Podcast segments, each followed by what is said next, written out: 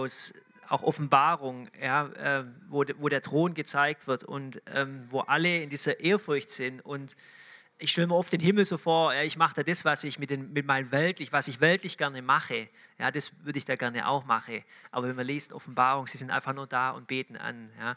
Wenn, wir Gott, wenn wir Gott erkennen, wenn wir seine Herrlichkeit erfahren, ja, dann wollen wir nichts anderes machen als ihn anbeten, ja, weil er so wunderbar und so gut ist. So, wir machen heute wieder die äh, lomerische Doppelpredigt. Äh, ich fange an mit einer Predigt und dann macht meine liebe Frau Janina, äh, macht dann weiter. Genau, und ähm, ich habe euch ein Bild mitgebracht und zwar seht ihr hier Tanner Broadwell und Nikki Walsh aus Colorado. Und was die beiden gemacht haben, ähm, die hatten großen Traum gehabt. Ähm, sie sind gern auf dem Boot, äh, auf dem Meer gefahren und sie haben die Entscheidung getroffen, sie verkaufen alles, sie haben alles ausgerechnet, sie verkaufen alles, kaufen ein Boot und mit diesem Boot, das starten sie aus, mit allem, was sie brauchen, Proviant und Material und wollen die Welt bereisen. Sie starten ähm, und leider nach zwei Tagen kentert ihr Boot, sie verlieren alles und haben nichts mehr. Sehr tragische Geschichte von den beiden. Ähm, warum erzähle ich die Ihnen, euch? Ähm, nämlich, es geht heute auch um die Botschaft, alles zu verkaufen. Ja, das wir auch aus der Bibel kennen. Alles zu verkaufen. Es ist keine einfache Botschaft, aber ich kann euch schon mal ermutigen, bleibt bis zum Ende. Ähm, alles gut. Ähm, aber wir hören in, dieser, in, in Predigten oft Umkehr, du darfst das nicht, äh, tu dies, ähm, sündige nicht, so und so. Und das ist alles gut und richtig und auch absolut wichtig. Ja? Ähm, und auch dieses Verkaufen gehört dazu. So wie in Petrus 2, Vers, äh, 2. Petrus 3 steht, wir sollen uns auszeichnen durch einen heiligen Wandel und wir sind, sollen eifrig bemüht sein, dass er unbefleckt und tadellos vor ihm empfunden werden. Das ist sehr wichtig. Ja, diese Botschaften von Umkehr und wir lieben es, das zu predigen und wir lieben es, das umzusetzen. Trotzdem habe ich in letzter Zeit auch immer wieder Feedback gehört von Leuten aus der Gemeinde und sagen, oh, so harte Predigten und ich fühle mich da ein bisschen verdammt, ich fühle mich da unter Druck gesetzt, es ist so religiös, tu dies und das. Und ja, ich muss zustimmen, es stimmt, es ist religiös, wenn wir nur Umkehr tu dies nicht und tu das nicht predigen. Absolut. Weil natürlich das Evangelium muss vorne herangestellt werden. Ja, dass wir aus Liebe erschaffen worden sind, trotzdem getrennt durch Sünde, aber durch Jesus gekommen ist und uns geliebt hat und mit ihm ewiges Leben haben können und Vergebung von unseren Sünden. Und das war mir ähm, als wir in der Leiterrunde zusammentrafen und wir die Predigtthemen eingeteilt hatten und am Schluss gebetet hatten, hat Heilige Geist sofort mit mir gesprochen, predige darüber. Und zwar, wie wichtig, wie viel wichtiger, wichtiger, wichtiger es ist, zuerst das Evangelium zu verstehen und dann eben diese Schritte zu machen mit äh, Umkehr, äh, heiligen Wandel, ähm, Leben zu führen. Wir brauchen diese Motivation. Und ähm, ich will euch noch eine Geschichte erzählen. Ich war mit dem Chris zusammen äh, und mit den Jungs letztes Jahr wandern im Schwarzwald. Und ähm, die Jungs, wir sind natürlich unten im Tal, haben wir gestartet und wollten den Berg hochlaufen. Und irgendwann die Jungs, oh, ich kann nicht mehr, ich will nicht mehr. Und da hat es gemeckert. Und wenn dann vier, fünf Jungs zusammen seid, dann übertreffen die sich dann mit, oh nein, äh, ich kann nicht mehr. Und dann, also mein Sohn war der Jüngste, der Benjamin, und er hat gesagt, ich kann nicht mehr, Papa, du musst mich tragen, du musst mich ziehen. Ich sagte, nein, du kannst noch, du kannst noch. Und dann plötzlich war ein Schild da und in dem Schild stand 300 Meter bis nach oben. Und plötzlich, was haben die Jungs gemacht? Sie sind alle losgerannt. Ja? Sie sind gerannt. Gerade eben haben sie noch gesagt, ey, du musst mich tragen, ich kann nicht mehr. Und dann sehen sie so ein Schild und plötzlich können sie rennen. Ja? Ich sage dann immer zu denen, alles Kopfsache, ja? ist alles nur Kopf, ein Körper kann so viel mehr. Ja? Und es ist auch ein geistliches Prinzip. Ja? Wenn wir wüssten, welch wertvollen Schatz wir in Christus haben, wir könnten so viel mehr im Glauben. Ja? Ist nicht nur ähm, weltlich gesehen. Deswegen, wir brauchen diese Vision. Wir brauchen diese Vision, oh, ich werde oben im Berg sein. Und wir brauchen natürlich auch zwischendrin immer wieder Motivation ähm, und Zuspruch, damit wir diese Energie bekommen, die den Jungs geholfen hat, dann plötzlich loszurennen. Und klar, so geht es uns in der Nachfolge mit Jesus auch. Ja, manchmal so, dass ich auch müde bin und angestrengt bin und dann bin ich froh, wieder so eine Motivation, sowas zu haben. Genau. So, nun zur Predigt. Ähm, genau, in, in diesem, wo der Heilige Geist zu mir geredet hat, war äh, Matthäus 13, 44, das Gleichnis vom Schatz im Acker. Ich lese es mal kurz vor. Wiederum gleicht das Reich der Himmel einem verborgenen Schatz im Acker, den ein Mensch fand und verbarg. Und vor Freude darüber geht er hin und verkauft alles, was er hat und kauft jenen Acker. Wiederum gleicht das Reich der Himmel einem verborgenen Schatz im Acker, den ein Mensch fand und verbarg. Und vor Freude geht er hin, verkauft alles, was er hat und kauft jenen Acker. Genau, und unsere Predigt handelt davon, fokussiert euch auf diesen Schatz. Ja, wenn du den Schatz findest, dann bist du bereit, sogar mit Freude alles zu verkaufen, alles aufzugeben. Ich fand es so gut, vorhin das Zeugnis auch von Britta, so dieses, sie hat was vor, sie hat Arbeit vor sich, den ganzen Tag. Ja, und sie merkt, sie zieht den Mantel an und hat Freude und geht dahin, ja, weil sie dieses Einheit, dieses Zusammensein, dieses ähm, im Reich Gottes sein äh, vor sich hat. Und dadurch kommt dann diese Freude, die sie vorhin auch genannt hat. Wenn du den Schatz nicht gefunden hast, ja, warum solltest du für Dreck, also den Acker, alles verkaufen? Ja, du, wenn du den Schatz nicht siehst, dann äh, ist es schwierig, jemanden zu überreden oder zu überzeugen, alles aufzugeben oder auch nur ein bisschen aufzugeben für so ein Stück Dreck. Genau. Deswegen, es handelt auch von ähm, unserer Vision, Jesus und ich an erster Stelle. Wir müssen Jesus erkennen, wir müssen ihn verstehen ähm, und erst danach kommen dann die anderen Schritte. Ähm, das muss an erster Stelle sein. So, kommen wir zu dem Schatz. Jesus vergleicht das Reich der Himmel mit diesem Schatz. So wertvoll, dass der Finder bereit ist, alles zu verkaufen, um ihn zu besitzen. So, der Schatz natürlich erstmal ist nichts Weltliches. Also es ist kein Geld oder Gold oder auch keine tolle Karriere oder langes Leben, ähm, weltlicher Friede oder dass irgendwas auf der Welt hier besser, besser wird. Ja, das ist dieser Schatz nicht, sondern es ist was Geistliches. Es ist auch kein weltliches Reich, also er spricht ja vom, der, der, das Reich der Himmel ist wie der Schatz. Ähm, dieses Reich, das haben damals ja auch die, ähm, die Juden gedacht, als der Messias plötzlich kam, dass jetzt die Römer ähm, abgelöst werden durch das neue Reich. Aber ähm, es ist auch noch kein weltliches Reich, dieser Schatz. Ja, Jesus, die, Juden damals haben sie auch nicht verstanden, warum Jesus, der gesalbte König, sterben musste. Und dann war es praktisch zu Ende aus ihrer Perspektive mit dem Reich. Aber in Römer 14, 17 lesen wir ganz klar, das Reich Gottes ist nicht Essen und Trinken, also nicht irgendetwas Weltliches, sondern Gerechtigkeit, Friede und Freude im Heiligen Geist. Und das ist etwas, Gerechtigkeit, Friede, Freude, was Geistliches, was in uns, was in uns Menschen beginnt. Dieses Reich, dieser Schatz ist auch nicht irgendwie ein Gebäude oder eine Gemeinde. Ja? Das CCK ist zwar ein Schatz, aber nicht der Schatz. Ja? Es ist toll, dass wir dieses Gebäude haben und auch die, die Gemeinde haben, aber es ist nicht das Reich, sondern es ist in Menschen, es ist nicht in Gebäude. Ja? Und dazu zählt ihr, zählen wir alle zusammen. Das Reich Gottes ist auch nichts irgendwas, was in Zukunft passiert, sondern Jesus selber hat schon gesagt ähm, in Lukas 17, das Reich Gottes ist mit und unter euch.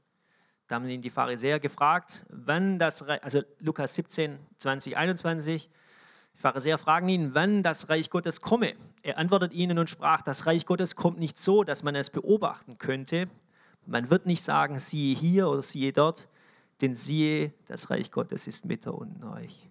Also es ist damals schon da gewesen mit Jesus, als er gekommen ist und dann mit dem Heiligen Geist in uns. Genau, aber worum geht es in dem Reich äh, Gottes? Klar, das Zentrum ist Jesus und seine Liebe zu uns. Und um diesen Schatz zu verstehen, muss man natürlich die Frage stellen, warum hat Jesus den Himmel verlassen? Warum hat Jesus sich kreuzigen lassen? Ähm, Warum ist er nicht wieder runtergestiegen vom Kreuz? Das war ja eine Qual, war ja schwierig. Ich hätte das wahrscheinlich versucht. Ich hätte da versucht, wenn ich irgendwie kreuzigen wollte, mit aller Kraft da runterzusteigen. Aber Hebräer 2, äh 12, 2 lesen wir, um der vor ihm liegenden Freude willen erduldete, äh, ähm, um der vor ihm liegenden Freude willen das Kreuz erduldete und dabei die Schande für nichts erachtete. Genau, also Jesus hatte eine Perspektive, schon eine Freude und hat deswegen auch das Kreuz erduldet. Und ähm, Johannes 3,16, denn so sehr hat Gott die Welt geliebt, dass er seinen eingeborenen Sohn gab, damit jeder, der in ihn glaubt, nicht verloren geht, sondern ewiges Leben hat. Diese Liebe, das ist die Motivation, diese Liebe für dich. Und das ist dieser Schatz, diese Liebe für dich. Das müssen wir verstehen. Übrigens, Johannes 3,16 ist natürlich auch noch eine andere Interpretation, wie man dieses Gleichnis auch verstehen kann. Das Gleichnis, ich habe es jetzt gerade ein bisschen erzählt, wie wir machen uns auf, finden den Schatz, verkaufen alles und kommen ins Reich Gottes. Man kann es aber jetzt auch mit Johannes 3,16 so rumsehen, dass äh, praktisch das Jesus gekommen ist. Und dieser Schatz, den sind, sind wir, das bist du, dieser Schatz. Hier, also ähm, er hat seinen eingeborenen Sohn gegeben, das waren die Kosten. Ja, er hat alles verkauft. Er ist selber auf die Welt gekommen, hat sich selber hingegeben, damit wir ähm, ewiges Leben haben können. Ja, also, dass du ewiges Leben bekommen hast, das ist der Schatz. Deswegen ist Jesus gestorben.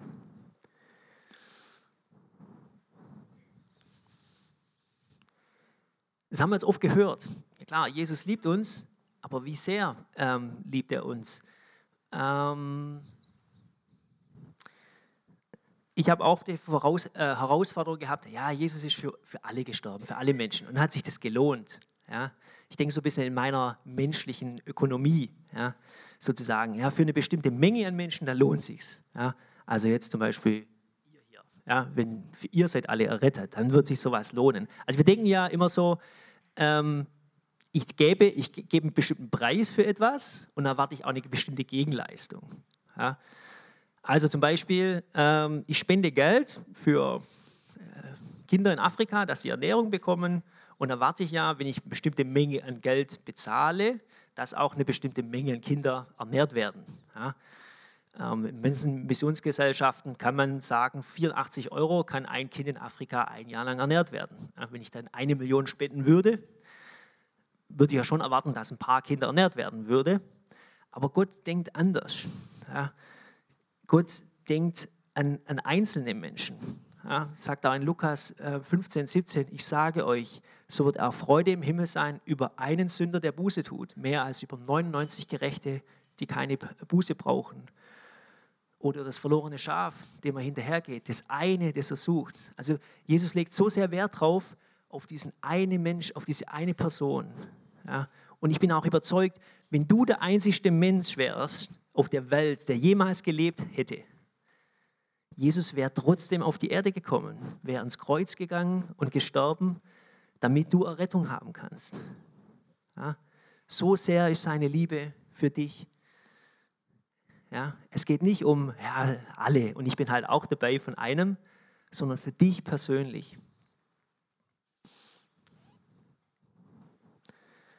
So sehr liebt er dich.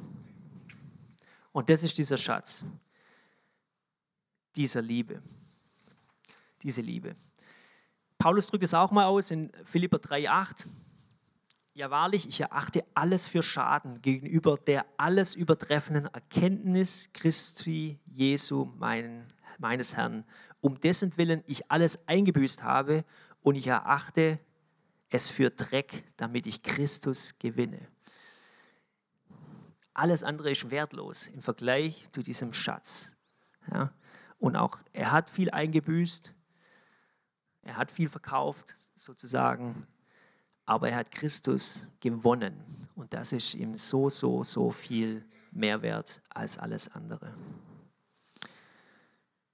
Ich kann den Schatz natürlich nur beschreiben, versuchen zu erklären, aber ich bin mir dessen bewusst, Ich kann ihn nicht für euch selber finden. Ich kann ihn euch nicht bringen und ihr habt den Schatz, sondern das Gleichnis erzählt ganz klar, jeder muss selber suchen, muss sich auf die Suche machen.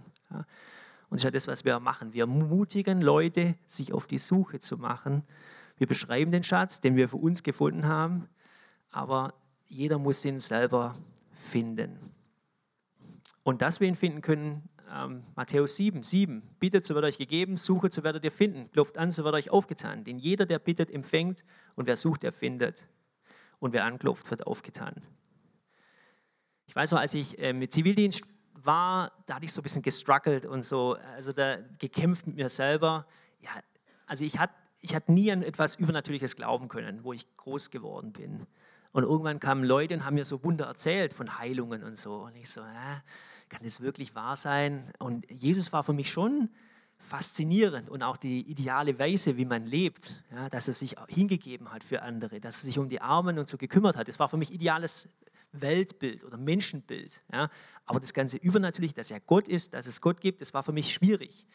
Und da in der Zeit hat mich dieser Vers extrem ermutigt und sagt, ich suche, ich suche, ich suche, ich suche, ich will das wissen, ich will das, ob das die Wahrheit ist oder nicht. Und danke Jesus, ich habe es gefunden. Ja. Eine Frage noch. Warum nimmt er den Schatz nicht einfach mit? Also, ähm, Matthäus, noch, ich lese nochmal wiederum gleich der, das Reich der Himmel, einen verborgenen Schatz im Acker, den ein Mensch fand und verbarg.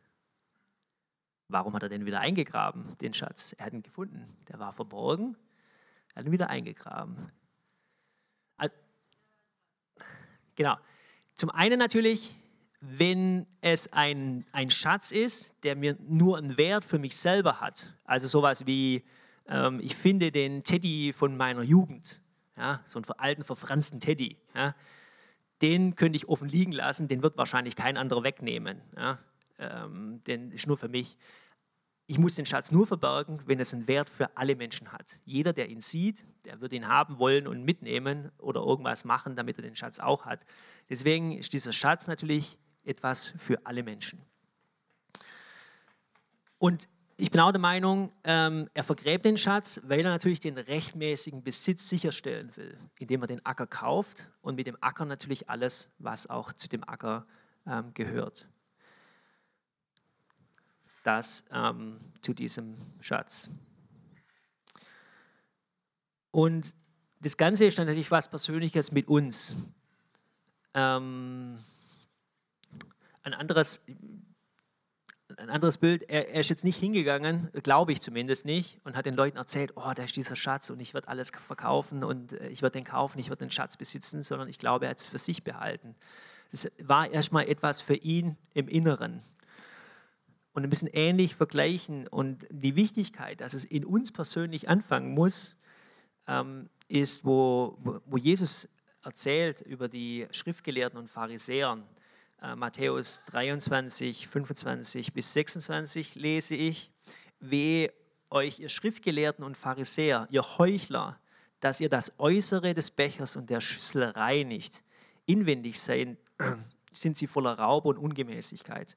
Du blinder Pharisäer, reinige zuerst das Inwendige des Bechers und der Schüssel, damit auch ihr Äußeres rein werde. Also die, dieser Becher, den hatten sie eben immer zum Trinken gehabt und ich halt darauf geachtet, dass er außen schön sah, damit alle anderen gesehen haben, was für einen tollen Becher ich habe. Aber was innen drin passiert ist, ist halt nicht so wichtig. Und ich glaube, das ist auch dieses ähm, mit, mit diesem Schatz, also ich achte erstmal so auf, dass ich ihn habe, bevor ich rumprahle und sage, oh, da gibt es den tollen Schatz und so weiter. Aber in mir selber ist noch gar nicht. Ich habe es nur von gehört, ja, von diesen Heilungen, von diesen Heilungen. Aber innerlich äh, habe ich doch noch meine Zweifel daran. Ist das wirklich wahr? Ist das wirklich wahr? Und ähm, das erst zu verinnerlichen und erst selber ähm, das zu stärken.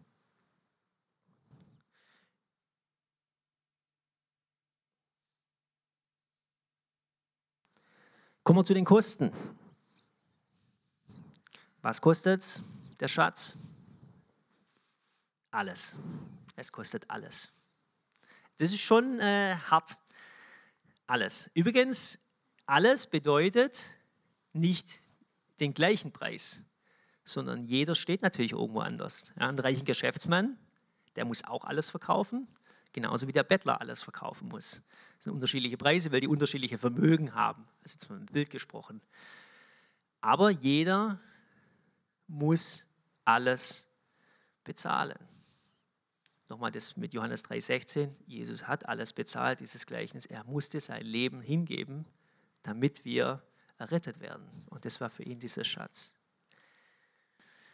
Das Reich Gottes ist nicht billig zu haben. Viele von uns haben den Schatz gefunden und ja, manche haben äh, einiges, vieles aufgegeben. Bei mir, ähm, ich habe es glaube schon mal erzählt, aber ich erzähle es wieder und wieder und wieder. Bei mir war das so, als ich dann, ich habe vorhin erzählt, dass ich so diese Zweifel hatte, hm, gibt es dieses Übernatürliche oder nicht? Und ich hatte damals einen WG-Kollege und der hat so ähm, irgendwie auch eine krasse Begegnung mit dem Heiligen Geist gehabt und ständig davon geredet und in Zungen geredet und und und und und.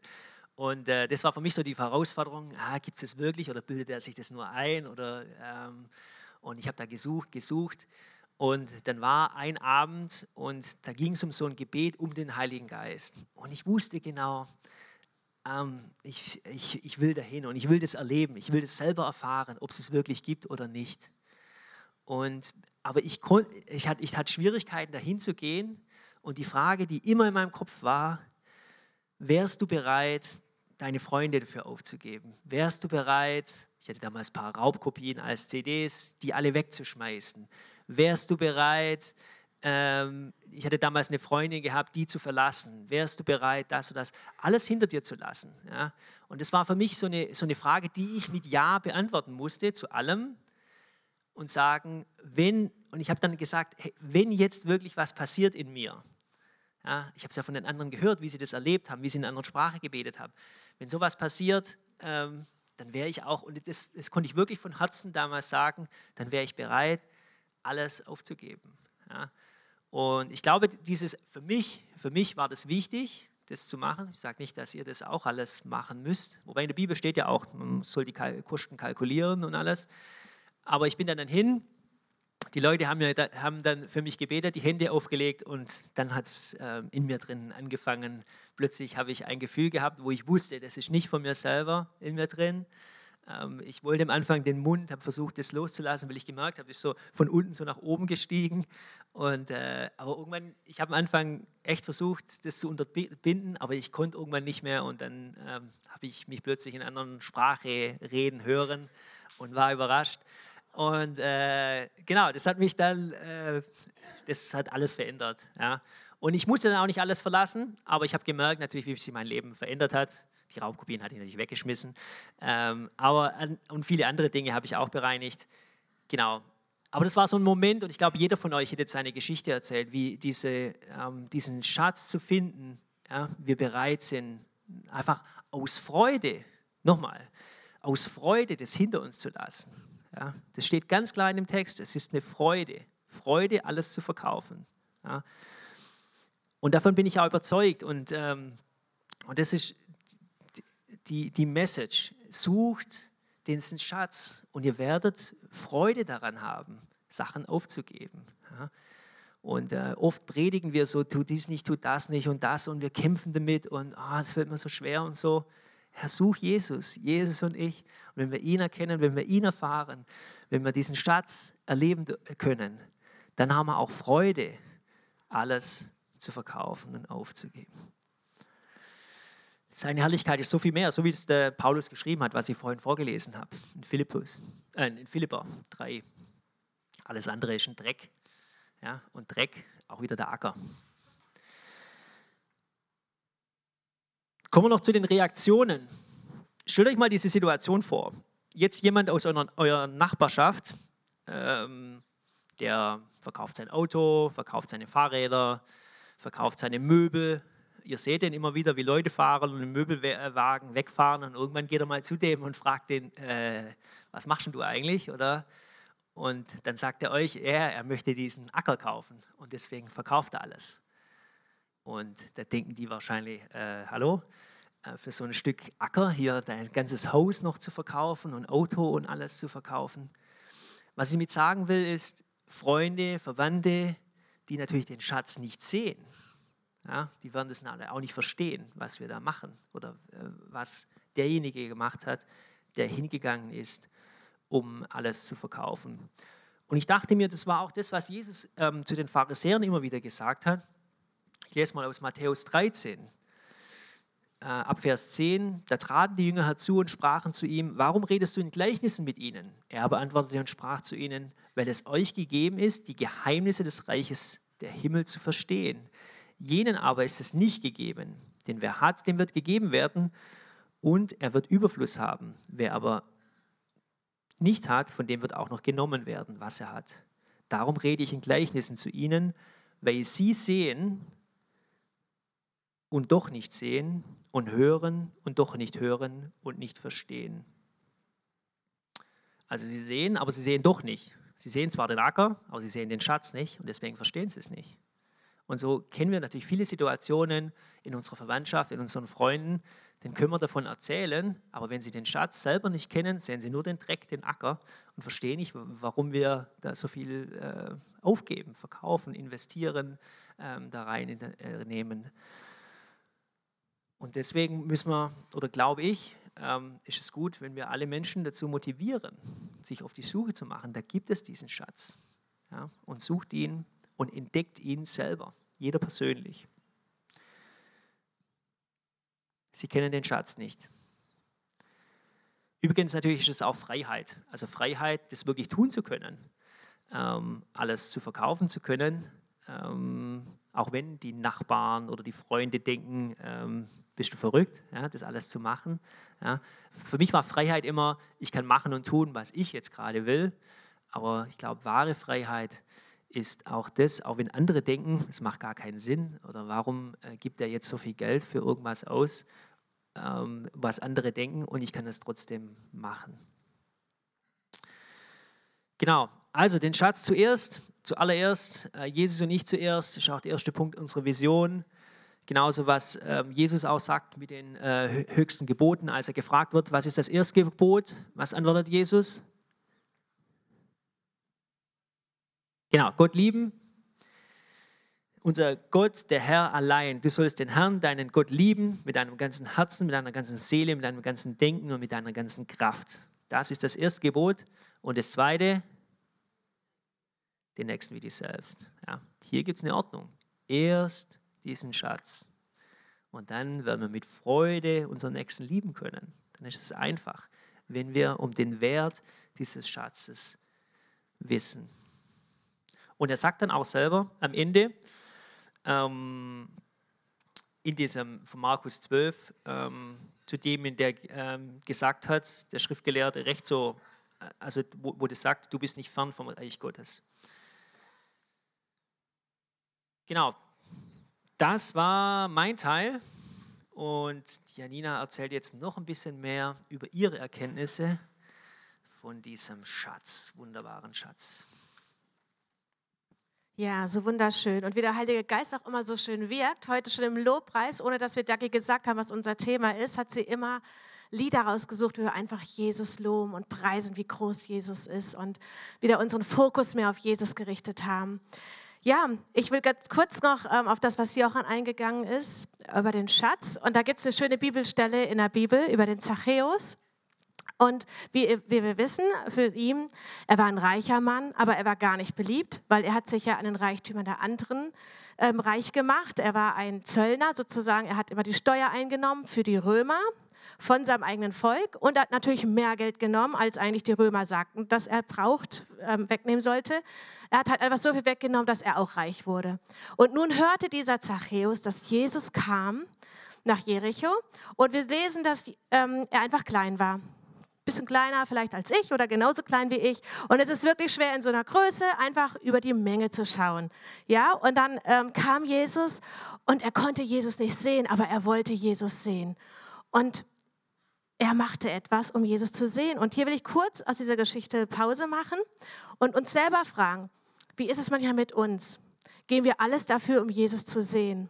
Manchmal gibt es Ablenkungen, manche, manchmal gibt es Berge, die da irgendwas sind, zwischen uns wieder sind, dass wir Jesus nicht immer sehen können. Aber wir sollen immer Jesus suchen, egal was für Hindernisse da sind. Und so Zachäus der wollte diesen Schatz wirklich sehen. Er hatte da gehört, es ist der Sohn Gottes, es ist, ähm, der tut Wunder. Und ist das der Messias? Er wollte ihn sehen und auch am liebsten persönlich kennenlernen.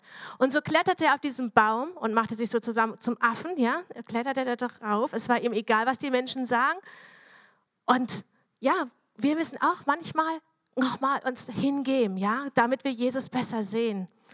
Und dann sah er Jesus dort und Jesus sah ihn. Und Jesus kam zu ihm, zu diesem Baum und sagte, hey Zachäus, ich muss heute dein Gast sein. Darf ich zu dir nach Hause kommen? Und alle anderen dachten also, was, weiß der nicht, was das für ein Sünder ist? Der betrügt uns und alles. Das wusste Jesus natürlich. Aber dadurch, dass Jesus zu Zachäus gegangen ist, lesen wir gleich in den nächsten Versen, dass Zachäus von ganz alleine, ohne dass Jesus irgendwas mehr gesagt hat, sagt Zachäus, boah, ich bin ein Betrüger und all denen, die ich, die ich betrogen habe, den möchte ich vierfach zurückgeben und ich möchte sogar auch den Armen geben. Jetzt kam er von ganz alleine, nur weil er Jesus gesehen hat, weil er Jesus Stimme gehört hat und weil er gesehen hat, dieser Jesus hat Interesse an mir. Ja, so gab es von einem Geizkrank zu einem Geber. Und das ist, wenn wir Jesus begegnen. Unsere Motivation und unser Herz verändert sich, wenn wir uns aufmachen, um Jesus mehr zu sehen, mehr persönlich kennenzulernen. Diese Geschichte begeistert mich einfach, weil es geht nicht darum, ich muss dies, ich muss das, sondern wenn wir Jesus begegnen, er spricht zu uns, der Heilige Geist überführt und wir tun die Dinge einfach aus dem Herzen heraus, wie er, Zachäus, von meinem Geizkrank zum Geber. Ja, aber es gibt auch wieder Momente, wo ich auch persönlich erlebe, wir haben, ich denke, jeder, der heute hier ist, der hat diesen Schatz ergriffen. Wir haben alle den Schatz, wir haben Jesus in unserem Herzen aufgenommen. Wir haben uns an vielen Punkten verändert, unser Herz wurde verändert, unsere Motivation. Aber ich bin irgendwie die Tage, ähm, kam mir immer wieder das hohe Lied und ich habe gemerkt, ja, das ist auch dran, das auch in dieser Perspektive nochmal zu sehen. Und ich möchte es einfach mal, hohe Lied, Kapitel 5, ab Vers 2 mal einfach lesen. Ich schlafe, aber mein Herz wacht. Da ist die Stimme meines Geliebten, der anklopft. Tu mir auf, meine Schwester, meine Freundin, meine Taube, meine Makellose, denn mein Haupt ist voll Tau, meine Locken voll von Tropfen der Nacht. Also der, das ist so, wie wir jetzt gerade dieser Zustand haben. Wir haben schon Jesus in unserem Herzen. Mein Herz ist wach, ja, ich höre ihn. Aber was tut sie? Sie ist irgendwie trotzdem schon dort am Schlafen. Und jetzt kommt es, er klopft an der Türe und da lesen wir ja auch in Offenbarung, Tür mir auf, wer, das, ja, er möchte zu uns nochmal einkehren, er möchte noch mehr, tiefer mit uns Beziehung haben. Und hier sagt sie dann in Vers 3, ich habe meine Kleider ausgezogen, wie sollte ich sie wieder anziehen? Ich habe meine Füße gewaschen, wie sollte ich sie wieder besudeln? Ja, sie hat ihre eigene Gerechtigkeit ausgezogen. Das haben wir alle. Wir haben uns in Jesus gekleidet. Und ähm, wir haben uns in ihn gefunden, wer er ist. Und sie hat sich reingewaschen. Das ist so für die Füße. Wir haben uns reingewaschen durch sein Blut, durch sein Wasserbad des Wortes sind wir reingewaschen. Das ist alles gut und das, an dem Punkt sind wir alle angekommen. Aber er klopft trotzdem. Ja, er möchte noch tiefer mit uns in Gemeinschaft kommen. Er will noch tiefer mit uns kommen. Und manchmal ist es doch auch bei uns, wir lehnen uns ein bisschen zurück und genießen das, was wir haben in Jesus. Ja, also mir geht das manchmal so. Und ich muss mich trotzdem immer wieder auf den Weg machen. Jesus, ich will mehr von dir. Ich muss mich selber immer wieder anfeuern und sagen, Jesus, das ist doch so viel mehr. Ich möchte nicht an diesem Punkt stehen bleiben, der Erkenntnis, die ich schon von dir habe, sondern ich will tiefer, tiefer, tiefer hinein und ihn besser kennenlernen. Und das ist, worum es hier geht. Ja, dass er uns tiefer begegnen möchte. Noch, noch eine ganz andere Sichtweise von ihm erfahren. Und dann geht dieser Text weiter. Mein Geliebter strecke seine Hand durch die Luke. Da geriet mein Herz in Wallung seinetwegen. Und dann kommt er manchmal ganz, durch Menschen spricht er vielleicht zu uns oder durch irgendeine Predigt, was uns plötzlich wieder anspricht. Das ist so wie, ja, er kommt plötzlich wieder an unser Herz ran und dann werden wir wieder weich und merken, boah, ich bin ja irgendwie doch hart geworden in anderen Punkten. Und dann kommt wieder diese Liebe hervor in uns. Das ist dieser Vers, ja. Die Liebe wird wieder neu in mir entfacht. Und, ähm, und dann stand sie auf, ja, ich stehe auf, um meinen Geliebten zu öffnen. Da troffen meine Hände von Myrrhe und meine Finger von feinster Myrrhe auf dem Griff des Riegels. Also diese Myrrhe steht immer dafür, was Jesus für uns getan hat. Seine Salbung, die jedes Joch zerbrochen hat. Dass er für uns alles gegeben hat, sein ganzes Leben. Und das ist noch an diesem Griff. Und wenn du wieder damit so ergriffen wirst, ja, von dieser Salbung, von das, was er wirklich wieder für dich getan hat und in dieser Salbung dann rausgehst, dann geht es weiter hier. Ja, mit dieser Salbung geht sie dann raus und ist wieder voll in diesem, wow, ich habe meinen Jesus wieder neu erkannt, ich habe eine neue tiefe Erkenntnis von ihm bekommen. Und jetzt merkt sie aber, Jesus ist weitergezogen. Ja, und sie sucht ihn. Sie sucht ihn und dann kommen die Wächter, die die Runde machen in der Stadt und die schlugen sie wund und nahmen ihr ihren Schleier weg. Ja, manchmal ist es so, wir kommen manchmal auch in Punkten, wo es nicht bequem ist in unserem Leben und wo wir denken, Jesus, wo bist du denn jetzt? Ich habe dich doch, ich habe einen Hunger, ich suche dich doch. Ja, und dann ist es aber manchmal durch diese Sachen muss man manchmal durch, um noch tiefere Erkenntnis von ihnen zu bekommen.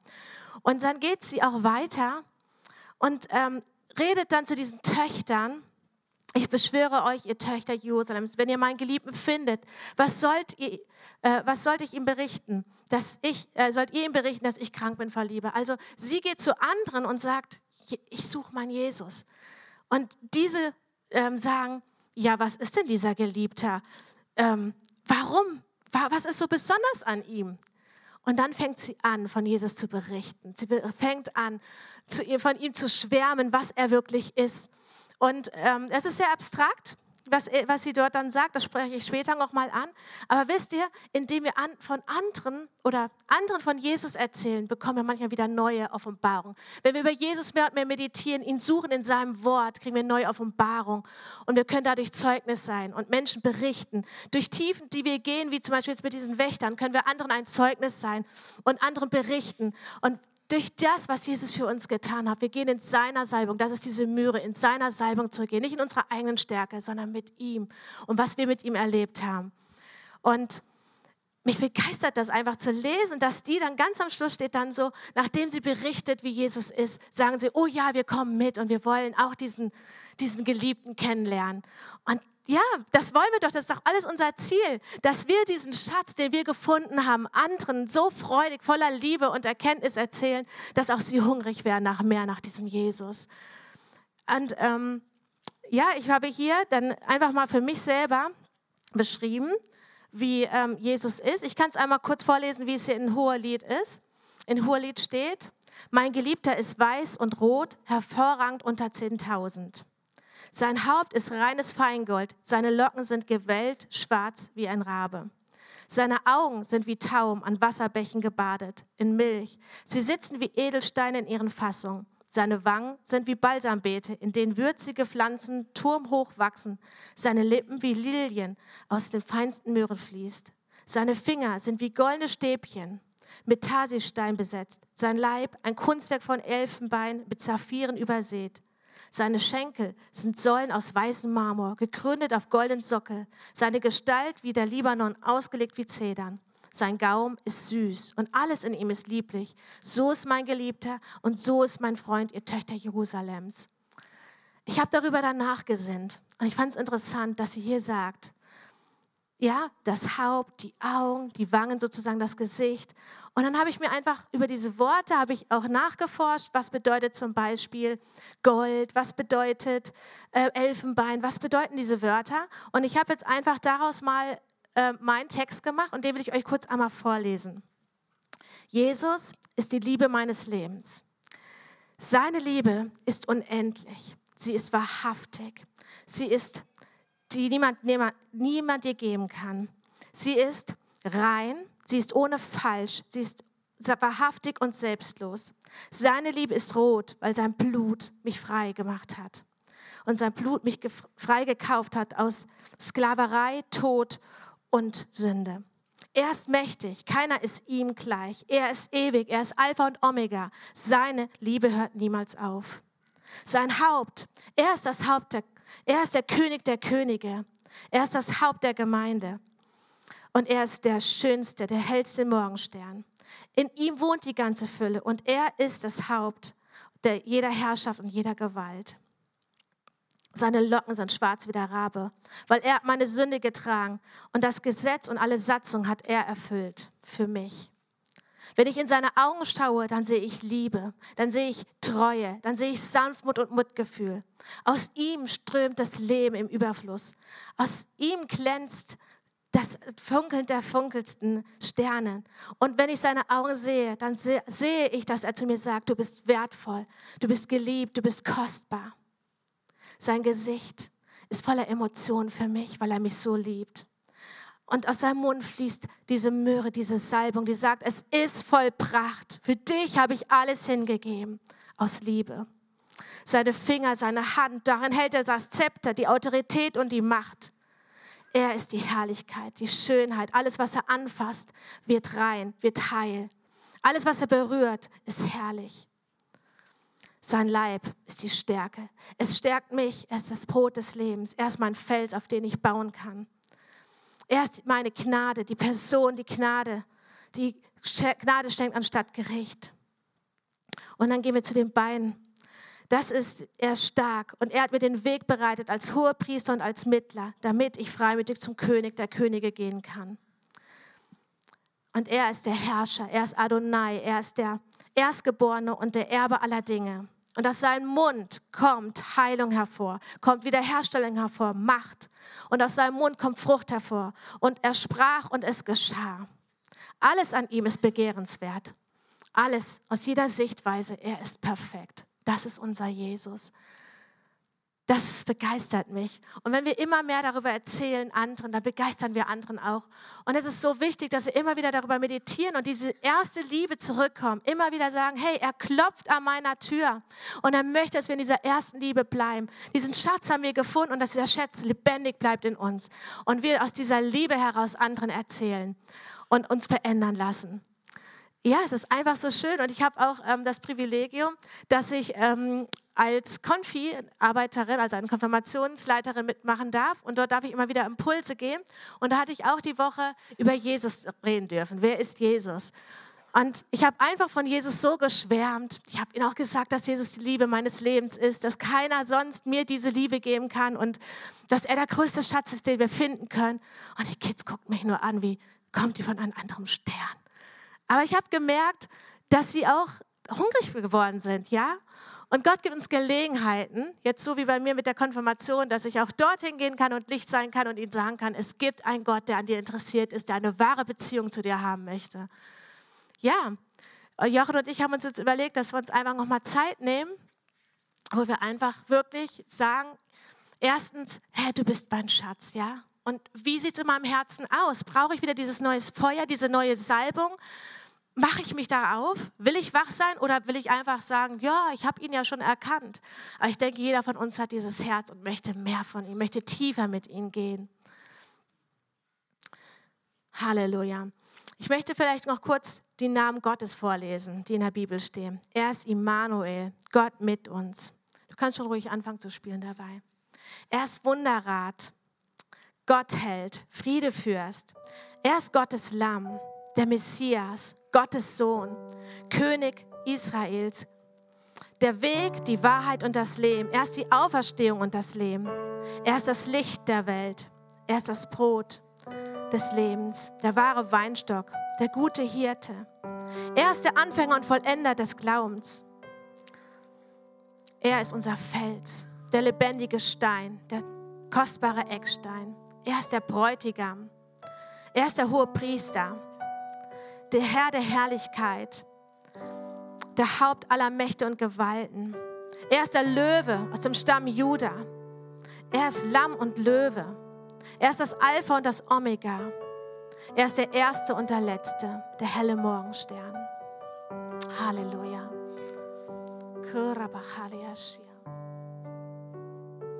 Genau, lasst uns 15 Minuten ungefähr nehmen, einfach selber diesen Schatz nochmal zu suchen, in unserem Herzen zu entdecken. Nicht nur im Kopf verstehen, sondern wirklich im Herzen zu entdecken.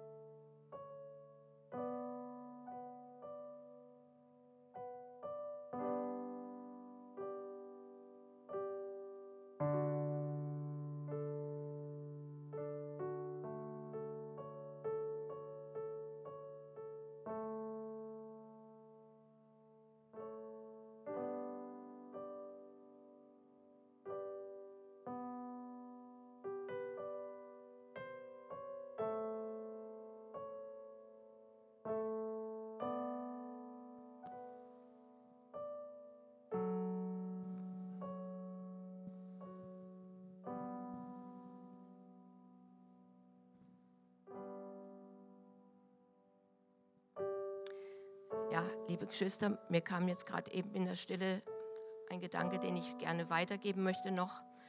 Und zwar ähm, der Acker.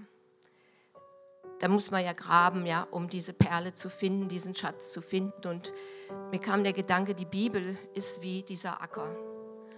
Und wenn man da drin forscht, findet man ganz viele, viele, viele Perlen. Und die zusammen ergibt dann diese große, große Perle, ja, die dieser Mann gekauft hat, für die er alles gegeben hat. Ähm, ich selbst habe das so erlebt, dass ein Thema mir ganz, ganz wichtig wurde, ähm, weil meine älteste Schwester sehr, sehr krank war. Und das Thema Heilung war dann für mich plötzlich so ein Schatz, nach dem ich gesucht und gegraben habe in der Bibel. Ganz viel geforscht und geguckt, was steht da über Heilung. Ja, und dann hat, ich denke, weil ich so tief geforscht habe und das so eine Sehnsucht von mir war, zu wissen, was sagt Gott über Heilung? Ja, wie ist Jesus umgegangen mit den Menschen, die er geheilt hat? Hat mir Gott so eine Perle geschenkt, eine ganz besondere Perle. Und das war für mich damals die Perle, wo er zu mir gesagt hat, ich will dein Arzt sein. Ich will euer Arzt sein. Und dann habe ich wirklich gesagt, Gott, wenn das so ist, dann brauche ich keine anderen Ärzte mehr. Das war jetzt wirklich für mich die Perle, die ich dann wirklich ausprobiert habe und seitdem wirklich auch immer wieder zu Gott gehe, wenn Probleme sind körperlicher Art. Und mein Mann ist da sehr angegriffen, das wissen viele, ja, der hat sehr viel mit Schmerzen zu tun und immer wieder ist er so geplagt und gerade letzte Woche auch wieder, dass er geschrien hat vor Schmerzen, weil er im linken Bein so Krämpfe hatte, die nicht weggehen wollten. Und ich habe so im ersten Moment gedacht, soll ich einen Notarzt rufen? Und dann habe ich wieder gesagt, nein, ich will das nicht. Gott soll mein Arzt sein. Und Cliff will das inzwischen auch nicht. Ja, und, und wir sagen beide, Gott ist unser Arzt und das nehmen wir in Anspruch und da stellen wir uns drauf. Und dann machen wir Lobpreis und beten und bitten vielleicht noch andere, wo wir wissen, die haben wirklich Glauben dafür auch, ähm, dass sie mitbeten. Und ich wusste nicht, wie wir den Tag rumkriegen sollten. Ja, es war so schlimm. Er musste auf allen Vieren kriechen, um von einem Platz zum anderen zu kommen in der Wohnung. Und stellt euch vor, am Abend sind wir beide aufs Fahrrad gestiegen und sind durch die Gegend gefahren mit dem Fahrrad, weil es ihm wieder so gut ging. Alle Ehre Gott. Aber das war es nicht das Einzige. Es war dann nochmal die Woche, ein paar Tage später wieder. Und wir haben genau dasselbe wieder erlebt. Gott hat wieder eingegriffen. Ja? Und gestern, wir haben uns auf die Hochzeit gefreut und vorbereitet und Cliff hatte da so ein ganz besonderes Rendezvous, was er, wovon er wusste, das hat Gott ihm da geschenkt bei der Hochzeit, wo er was sagen sollte, auch Zeugnis geben sollte. Und, und er hatte solche Magenkrämpfe morgens, musste sich ins Bett legen mit der Wärmflasche und hat Heilerde noch geschluckt. Und wir wussten nicht, ob wir hingehen konnten. Und dann das tolle Hochzeitsessen, so was man sich so vorgestellt hat. Ne? Und wir waren bei der Hochzeit. Cliff hat gegessen, was ihm geschmeckt hat. Und heute Morgen ist er sogar mit dem Auto hierher gefahren, was meistens ich mache, weil eben sein linkes Bein nicht so ganz äh, funktioniert und er nicht auf die Kupplung treten kann ohne Schmerzen. Und er ist heute Morgen sogar mit dem Auto hierher gefahren. Und ich saß mal wieder daneben und habe mich gefreut. Und alle Ehre Gott, das ist ein Riesenschatz, den wir da gefunden haben. Halleluja. Ja, Jesus, Herr, wir danken dir echt, dass wir ja aus allen Facetten dich neu ergreifen können, Herr. Ich danke dir, Jesus, dass du unser Heiler bist, unser Arzt, dass du alle Krankheiten am Kreuz von Golgatha auf dich genommen hast und dass wir gesund und heil sind. Durch deine Striemen sind wir geheilt. Ja, und wir nehmen das, Herr. Wir nehmen es jetzt für jeden Einzelnen von uns. Jeder Einzelne nimmt es, Herr. Danke für Heilung. Danke für dein Blut, Jesus. Danke für das, was du vollbracht hast, dass keine Krankheit, kein Gebrechen mehr in unserem Körper sein muss, weil du es vollbracht hast, sind wir frei davon. Du hast es vollbracht, Jesus. Halleluja, wir danken dir, dass wir das mehr und mehr in unserem Alltag, in unserem Leben und unserem Verwandten und überall erleben dürfen und dass wir dadurch Licht sind und Shalom sind, Herr. Ich danke dir dafür. Halleluja, Shahalem Yeshua. Halleluja, du bist so gut. Ja, und ich habe einfach auch auf dem Herzen nochmal zu beten für die, wo merken, ähm, mein Herz ist irgendwie auch hart geworden. Vielleicht durch Bitterkeit, durch Dinge, die irgendwie doch nicht verändert worden sind. Durch Dinge aus dem Leben, wo sie gemerkt haben, ja, irgendwie bin ich doch hart geworden. Und ich möchte da jetzt einfach wirklich da hineinbeten. Jesus, ich danke dir dafür, dass du jede Bitterkeit wegnimmst und uns vergibst, wo wir wirklich irgendwelche Erwartungen hatten und die irgendwie in unserem Sein und einem Jetzt und hier nicht so richtig geschehen und erfüllt worden sind, Herr. Aber du bist der Gott, der Wunder tut. Du bist der Gott, der Gebete erhörte. Und ich danke dir dafür, dass zu deiner Zeit alles geschieht, Herr, und dass du jede Bitterkeit wegnimmst. Da, wo wir hart geworden sind, dass du uns wieder ein, ein fleischerisches Herz gibst, Herr. Ein Herz, was dich liebt, was dich ehrt und das glaubt, Herr. Danke auch, dass du jeden Unglaube wegnimmst. Ich danke dir jetzt echt für Reinigung, Heiligung und Veränderung unserer Herzen. Halleluja. Jesus, dir sei alle Ehre. Du bist wunderbar. Du bist unser Schatz.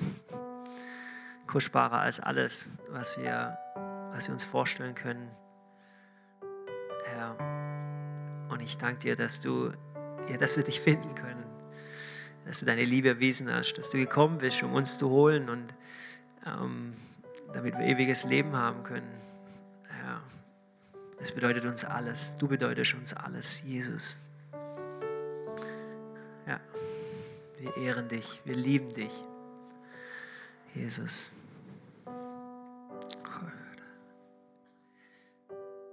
Ich hatte heute Morgen ähm, beim Gebeten Eindruck gehabt, das war wie so ein, so ein Herzluftballon, der Helium in sich hatte und so geflogen ist.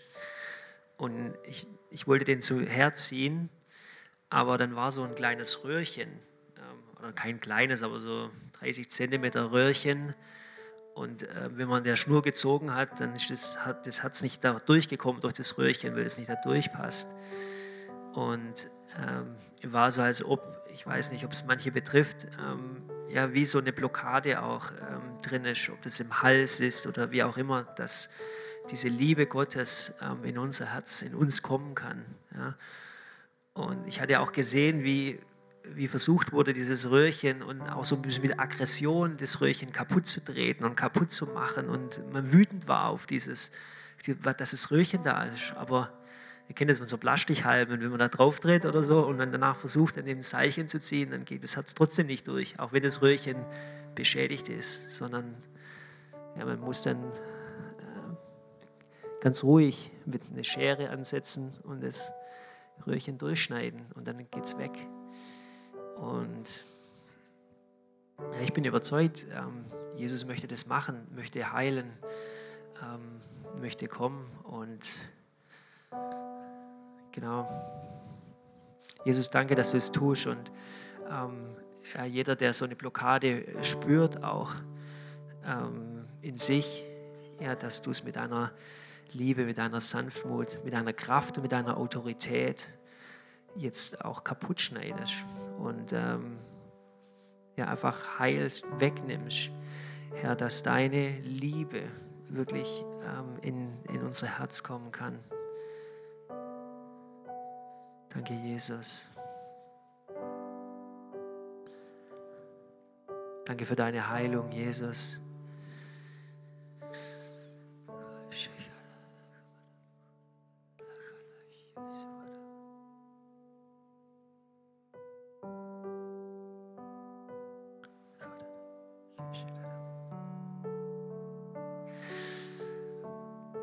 Danke, Jesus, dass wir dich kennen dürfen und ähm, weiter auch in dem, in dem Suchen bleiben dürfen und finden dürfen, neu und neu diesen Schatz, immer wieder aufs Neue.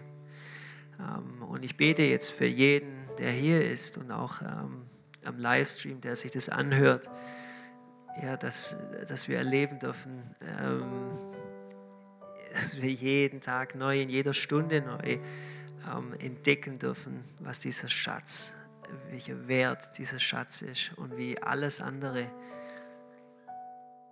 ja, Dreck ist, nicht wichtig ist, sondern du, Jesus. Und das wollen wir dir auch geben, unsere Ehre, unser Lobpreis. Wir lieben dich, wir ehren dich, Jesus. Du bist das Kostbarste für uns. Danke für deine Liebe.